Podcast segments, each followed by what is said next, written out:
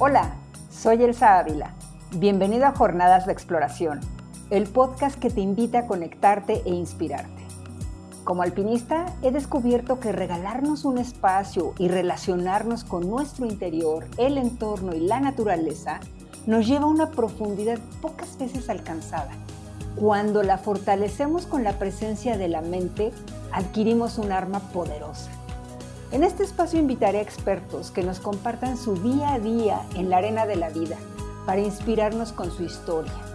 Seguro vislumbraremos respuestas y claridad para alcanzar nuestros sueños, convencidos de que si una persona puede, tú puedes ir más lejos. Démosle pues paso a brillar intensamente ahora. Bueno, pues eh, hablando ahora que Carlos fue también una persona importante, que, del que tú también aprendiste mucho, mucho, eh, mucho y hicisteis muchas expediciones juntos. Tú también en las montañas te cruzaste con otra gente, comentaste ahora varios nombres, comentaste el nombre de, de banda, de la, que, de la que ya hablaremos más adelante. Y también te quería preguntar, porque sé que con Krzysztof Bielitsky, el gran Krzysztof Bielitsky, eh, alpinista polaco, tienes buena amistad. Sí. Cada vez que podéis os veis. Yo tuve la suerte de verlo en la librería Desnivel, eh, que tan ingeniosamente siempre Dario Rodríguez organiza algo cuando le dieron el premio de Princesa de Asturias, eh, le dieron a él y a Mester, ¿verdad? Y entonces Bielitsky vino a la librería Desnivel y hubo mucha gente, todos los que cabíamos ahí en la sala. Habló, contó anécdotas eh, así personales también, me resultó ser una persona muy cercana. Yo no tuve la oportunidad de hablar con él así de ojo a ojo, pero obviamente todos los que estuvimos ahí con mil ojos, porque para nosotros también es una referencia, ¿no? ¿Y cómo es Cristo? Porque sé que tenéis y guardáis y cuidáis esa amistad. ¿Cómo es Cristo Bielitsky? Krzysztof es una persona como muy, yo como lo conocí, muy rudo, muy firme. Quizás muy del este, ¿no? Muy del este, que nos claro. dicen que somos un poco duras y somos un poco duros y somos un poco más como al principio más chocantes, ¿no? En el comportamiento. Imagínate que lo conocí en la cara sur del Lhotse. Yo fui, yo venía del Shishapangma y cuando nos enteramos, acababa de pasar una avalancha súper fuerte que mató al médico de la expedición, ¿no? Entonces, ante esa noticia y viniendo de, del, ahora sí que del cuento de hadas de la cumbre del Shishapangma, yo dije, yo no le quiero entrar a esto y morir aquí. O sea, como que también tomaba mis decisiones de aquí no, aquí sí, ¿no?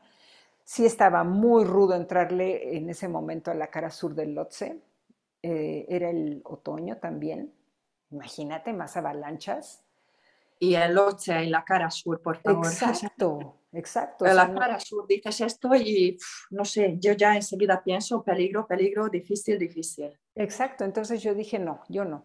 Y me acuerdo que hubo una discusión con, con él, no, no directo conmigo, pero refiriéndose a mí, y yo me le puse al brinco. Entonces, creo que a él le gustó eso. o sea, que, que, yo no me dejara. Que vio que tú saliste ahí a defender tu razón y que no dejaste, no, no, te doblegaste delante de nadie. Sí, y entonces, bueno, pues ya eran pues las vistas nada más cuando cada quien iba a sus expediciones y tal, ¿no? Sin embargo, eh, pues sí, como dices, nos hemos visto y ahora lo que veo es un hombre maduro, un hombre que ha sido tocado por, por este amor de la vida y sobre todo por, por los hijos, que los hijos nos tienen en sus manos, pero un hombre que, que ha trascendido lo que ha hecho y que lo ve desde otra perspectiva, con ganas de, de seguir impulsando el deporte y sobre todo algo que se me quedó mucho es, estamos vivos por suerte. Y creo que sí es cierto, estuvimos en... Esto lo dice a menudo, ¿verdad? Sí, sí. Entonces, eh, sí, así es él, eh, un hombre con el que, pues todavía sigue con su prisa y cómo es, pero ya se sienta más, ya puede disfrutar mucho, ya podemos, porque pues antes éramos como muy impulsivos, ¿no? Sí, Entonces sí, es un, es un buen amigo. Y te quería, ya que hablamos ahora de los polacos, eh, tengo una pequeña sorpresa para ti que te lo voy a mostrar ahora en la cámara, pero lo vamos comentando para que los oyentes nos eh, escuchen de qué hablamos. Esto es lo que me ha llegado ayer. Este es este libro que ya sabes que es Kurtika. Pues Kurtika, como te he dicho, eh, un gran referente para mí. A veces es difícil de descifrar porque hay gente que se leyó el libro, este, el Maharaja chino, y su mermelada, y que ahora lo dejo así en el aire, muchos me van a entender, y dijeron que, bueno, que realmente no fue un libro logrado de él, y yo esto lo veo como pura poesía, y en cada capítulo hay una historia completa, o sea, en cada capítulo hay un libro entero realmente. ¿Qué opinas de Wojtek? Porque también lo conoces y lo sé. Bueno, me muero de ganas por leerlo y no quise, bueno, en fin, no había tenido oportunidad de, pedirlo. Tengo varios libros de, de, ellos, pero este no lo tenía y, me hace mucha ilusión. Muchísimas gracias, antes que nada.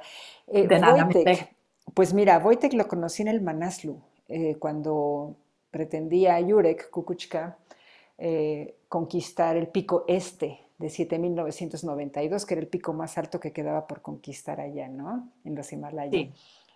Eh, íbamos en esa expedición y técnicamente complicada. También íbamos en el otoño. Em, más nieve, por supuesto, y, e íbamos abriendo brecha, o sea, nada de fijar cuerdas, sino era, pues vamos escalando, cargando las cosas y a ver hasta dónde llegamos y vamos abriéndole y vamos descubriendo y etcétera, ¿no? Hubo un punto, me acuerdo, que estaban discutiendo en polaco, obvio no entendía, solo sabía que estaban discutiendo y pues bajamos. Entonces, em, cuando bajamos, Wojtek dijo, esto no se está poniendo bien y creo que hay que regresar. Entonces volteó conmigo y me dijo, esto no es para ti, Elsa, tampoco. ¿Por qué no te regresas conmigo a Katmandú? y entonces yo debía haber dicho que sí, ¿sabes? Yo también, ojalá me hubiera preguntado a mí, me hubiera tomado con Katmandú. es que lo tenía todo. No, pues digo por conocerlo también más, fíjate que cuando estábamos tantos días en el campamento base, pues le conocí bastante bien. Es una persona muy culta, una persona con un gran sentido del humor, que sabe lo que quiere, que es, eh, dirige muy bien su, su energía hacia allá. Y él sabía que en ese momento no tenía por qué perder, porque para Jurek era muy diferente. Jurek esperaba y exprimía hasta el último segundo con tal de aprovechar. Y Wojtek, si no veía que algo no cuadraba, prefería aprovechar su tiempo de otra forma. Wojtek era, es el, pero era, digo, en, esa, en ese momento en el campamento base, la persona que tenía tema de todo, que hablaba diferentes idiomas, que se preparaba en otros sentidos. Entonces no me extraña su libro, que me digas todo esto, porque siempre podías profundizar con él en cualquier tema. Muy, muy culta esa persona, es verdad que tiene un mundo interior, una mente privilegiada, también pienso, tiene una forma de pensar muy estructurada, es lo que yo, yo he visto de él y lo que he leído sobre él y lo que yo eh, saco como conclusión. Mira, él, tiene unos valores muy bien plantados y casi que es inamovible de ahí, ¿no? Por eso su ética con la montaña, con la escalada, lo limpio, lo puro, y él buscaba en aquella época de las conquistas, de los primeros ascensos a, a ocho miles invernales, etcétera, que él se como distanció un poco de los polacos, lo buscaba más bien en, estilos técnicos, eh, ¿no? Y esto lo encontraba con extranjeros, especialmente con los británicos. Entonces, por eso él creo que se alejó de eso porque él de verdad está muy casado con su ética, tanto en la montaña como personal. Lo sé porque... Sí, eso es justo el punto. Lo que ahora me comentas, que es muy interesante, ese distanciamiento, mm, digamos, de los propios polacos. ¿no? Hace dos años, en la primavera de 2000, o hace dos años o hace un año y medio, hubo con él una entrevista en un medio polaco que se llama Viborca. Total, que conseguí la traducción de la, de la entrevista, me lo mandaron eh, amigos míos que, con, bueno, con un traductor automático que precisamente habla de eso, de que él piensa que esa esclavitud de coronar los 14, 8 miles en lo que se embarcó antaño el alpinismo polaco, eh, no tenía ni en cuenta que si el equipo entero que iba eh, estaba capacitado para ello, arrastraron a más jóvenes también por ese objetivo, sí o sí o sí, ese objetivo de conquistar, como llamaban, la corona del Himalaya, los 14, 8 miles, independientemente que costara, que pudiera costar la vida de algunos, levantó mucha controversia entre esta entrevista en, en Polonia. De hecho, hasta creo que fue advertido de posible pleito, no quiero entrar ahí porque tampoco sé cómo quedó, y de alguna manera eh, la comunidad eh, alpinística y los medios de comunicación eh, a nivel extranjero fuera de Polonia lo acallaron. No se habló de eso.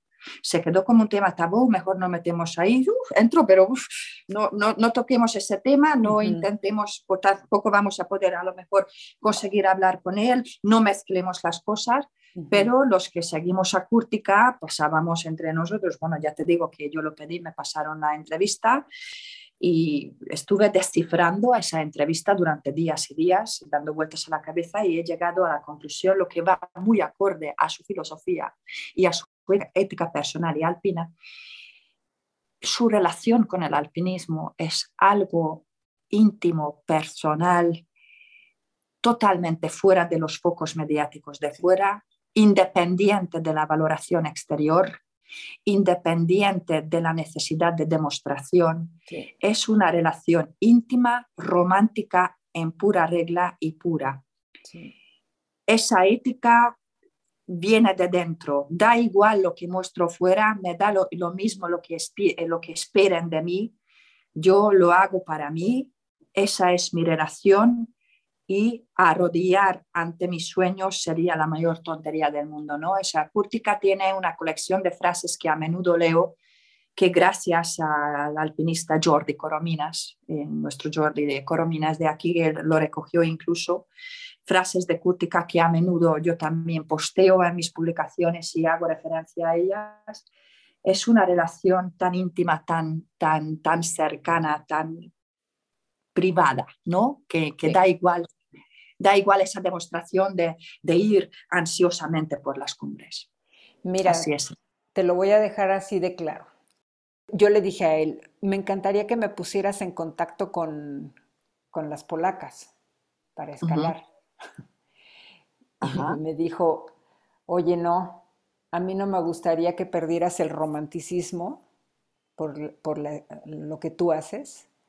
Sí. Y que luego tenga que cuidarme de ti. ¿Ah, ¿Y qué quiso decir realmente con eso? No lo sé. Ajá. ¿Ves? Es que sus frases, lo mismo pasa así con el libro. Tú lees el libro y dices, bueno, yo este capítulo, es que simplemente se trata de que te dejes llevar con la lectura del Maharaja chino. Y dentro de cada capítulo hay un mundo y ese mundo lo identificas en la realidad de tu propia vida también. Yo me vi reflejada en varios de sus capítulos. Y yo creo que por eso me ha llegado, porque de una manera no intencionada te llega, ¿sabes? Cuando de una manera no intencionada la emoción no es demostrar, la emoción no es hacia afuera, te llega. Y sigue manteniéndose firme en su ética, no se ha movido de ahí. Sí, sabes, sabes, yo pienso que parte de lo que quiso decir, porque sí me lo dijo abiertamente, es un mundo de mucha competencia y, no quiero que voltees tu mirada hacia algo que no va contigo.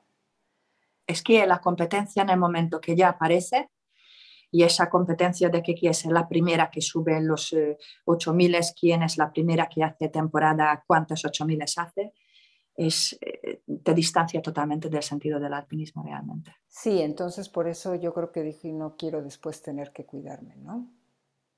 Muy importante. Y te quería hacer otra, otra pregunta.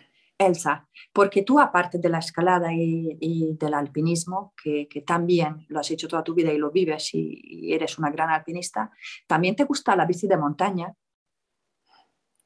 Te gusta también eh, hacer natación, remo y las carreras de montaña. Cuéntame de esas pasiones tuyas también. Pues mira, yo para, para escalar o para ir a Himalayas de repente empecé a agarrar también la bicicleta. Recuerdo cuando me vine a vivir a, Valle de Bravo, había un grupo de amigos que cuando nos conocieron a Carlos y a mí, estábamos en una reunión y generalmente era muy curioso, yo me iba a la bolita de los hombres. Tengo amigas, muy buenas amigas, pero yo me iba a la bolita de los hombres. Y recuerdo que estaban eh, hablando de la bicicleta y que se iban a ir a pedalear y no sé qué, y le dicen a Carlos, oye, ¿por qué no te vienes a la bicicleta? Y dijo Carlos, no, porque está, no me acuerdo de que estaba mal. Y yo les dije, ¿puedo ir yo? y me voltearon a ver como, ¿y está qué onda, no? Pero me encantó porque después hicimos una súper amistad, yo me iba con ellos a la bicicleta y ahí empezó lo de la bicicleta. De hecho, cuando Thomas Hummer vino aquí a México, me lo llevé a dar un paseo en bicicleta, ¿no? qué grande, Humar, qué grande. Sí, me acuerdo que le dijo, sí, sí, sí, tipazo también. Y bueno, pues entonces mm, me lo llevé él también a la bicicleta. Me gustaba mucho em, porque me daba como esa libertad de entrenar, de divertirme y de estar fuerte. Em, entonces, cuando... Es que todo el entrenamiento te da una base de cardio importantísima, ¿verdad? Sí. Y cuando regresé pues del Everest eh, fue cuando ya Carlos y yo decidimos separarnos, divorciarnos y entonces, eh, y fíjate que fue un momento en el que mm, de la expedición de National Geographic, estaba ahí, eh, Pete Athens, eh, estaban buscando una mujer para documentar el ascenso al K2 y nos, nos, habían propuesto a Lori y a mí ir al K2 como cordada. Sí. Y yo dije que sí, pero en el fondo no, porque ya me había separado y ya era mamá de dos hijos. Entonces dije, ah, K2, como que no sé. En fin, el punto fue que dije, creo que la montaña ya tengo que apaciguar un poquito y la manera de seguir activa y con esa flamita viva fue a través de las competencias. Esas competencias en México eran muy divertidas, eran de un punto A a un punto B con varios kilómetros de distancia, con diferentes pruebas. Entonces era leer el mapa, porque olvídate, no se permitía GPS, apenas empezaba, pero no se permitía. Entonces, leer un mapa topográfico para llegar de un punto al otro y, además ir haciendo las diferentes pruebas, pues era divertidísimo, ¿no? es muy divertido porque es también algo de exploración, de entender el mapa y encima llegar al otro punto. Sí, generalmente me tocaba leer el mapa y y bueno, ganamos yo creo que una o dos competencias, pero las demás nos iba súper mal, pero nos divertíamos mucho. Entonces, eh, sí, eso hacía y, bueno, al final también tuve que dejarlo porque en la última competencia en la que yo participé eh, fue que me empecé a sentir mal de como que hace cuenta que me dio un edema pulmonar, pero a nivel del mar. Entonces yo quería nadar y no podía respirar, mantener esa respiración bajo el agua y así. Y bueno, fue cuando ya me di cuenta, evidentemente, que tenía un grave problema ahí con, el corazón. Y, y era como arritmias que te dio entonces, ¿no? Sí, yo tenía bradicardias y taquicardias, o sea, ambas. Y además, este, pues bueno, fue un sub y bajas descubrir todo esto, me pusieron un marcapasos y... Y, ¿Y el marcapasos luego ya te impidió seguir o no? Se supone que no. A mí cuando, cuando me lo pusieron me dijeron, no, pues déjalo reposar tres días, que, que, quede bien y entonces ya te puedes ir. Y yo, ay, ya me puedo ir a la bicicleta con mis amigos. no, espérate, un poquito más, ¿no? Pero no fue tan fácil porque no me habían descubierto las taquicardias. Cuando seguí entrenando o cuando volví a hacer cosas, de repente eran como estos despegos del corazón muy fuertes que no entendían y luego empecé con desmayos y fue muy curioso que, a ver, ya tengo el marcapasos, ¿qué está pasando? Sí. Y bueno, pues fueron las taquicardias que me hicieron unas ablaciones en, en Estados Unidos y después se revirtió, entonces volver a encontrar y, sí, fue un sub y bajas de muchos años y aparte la motivación obviamente decayó, ¿no? Porque mi mente se aferraba al pasado y yo antes hacía y, y sí fue muy duro. Y sin embargo, tuviste tanta fuerza interior que después, en 2012, te cogiste la montaña y te subiste a la montaña más alta de, de México. Bueno, es que ya le había lavado el coco. bueno, no lavado, le había propuesto a Héctor Ponce de León, un amigo también, escalador, que le propuse, oye, tengo este plan, ¿qué te parece? Y la verdad es un súper plan, es un buen sueño y él estaba feliz. Le dije, no, yo, yo consigo el patrocinio, tú nada más vamos juntos, o sea, yo, yo quería ir con alguien. Y Héctor me dijo que sí. ¿Sabes eso que te narraba al principio de lo del capitán y de haber ido y escalar y con puros hombres? A mí me extrañaba de repente porque yo les decía a cualquiera de mis amigos, vamos a tal cosa y me decían que sí. yo, uy, yo era por bocona, pues ahora voy, ¿no? Entonces, eh, en esa ocasión le dije a Héctor, ¿sabes qué? Tenemos que probarnos porque él me propuso ir con otro amigo, Emiliano Fernández, el chamán, para que filmara también. Entonces dije, pues sí, pero sabes, yo a ti te conozco bien. Vamos a, ir a la montaña y probarnos con, él. Y ahí me di cuenta que seguía mal. Ajá. y pues, luego ya, y luego ya tú diste que, no, ya. No. Entiendo, sí, sí, sí. Y te quería preguntar ahora de las carreras en la montaña. Porque tu hija Karina, vuestra hija eh, con Carlos, que es Karina Casolio, Karina hace poco estuvo aquí también en una carrera en España que corre en las montañas que está compitiendo. Ella heredó entonces toda, toda vuestra pasión también por las montañas y también por los deportes de fondo, ¿no? Bueno, em, no sé acerca de las herencias, yo creo que sí tiene una ventaja pero creo que la principal es que mis dos hijos eh, desde pequeños tienen contacto con la naturaleza. Sí, por supuesto. no como un Kilian Jornet, por ejemplo, ¿no? No a ese nivel, porque aquí no hay nieve más que en los volcanes y técnicamente son sencillos, pero está a la altura.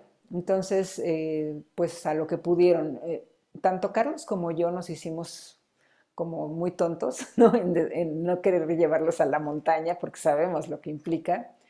Pero ellos fueron descubriendo su mundo y eso está bien. Entonces yo estoy muy contenta de que Karina eh, haga esto, que le apasione. También Santiago es corredor de trail eh, Santiago ya lo ha soltado un poco más. El nivel competitivo a Santiago no, no, le apasiona porque dice que se vuelve un mundo de egos, tiene razón. ¿Sabes? Tiene una filosofía un tanto como Wojtek.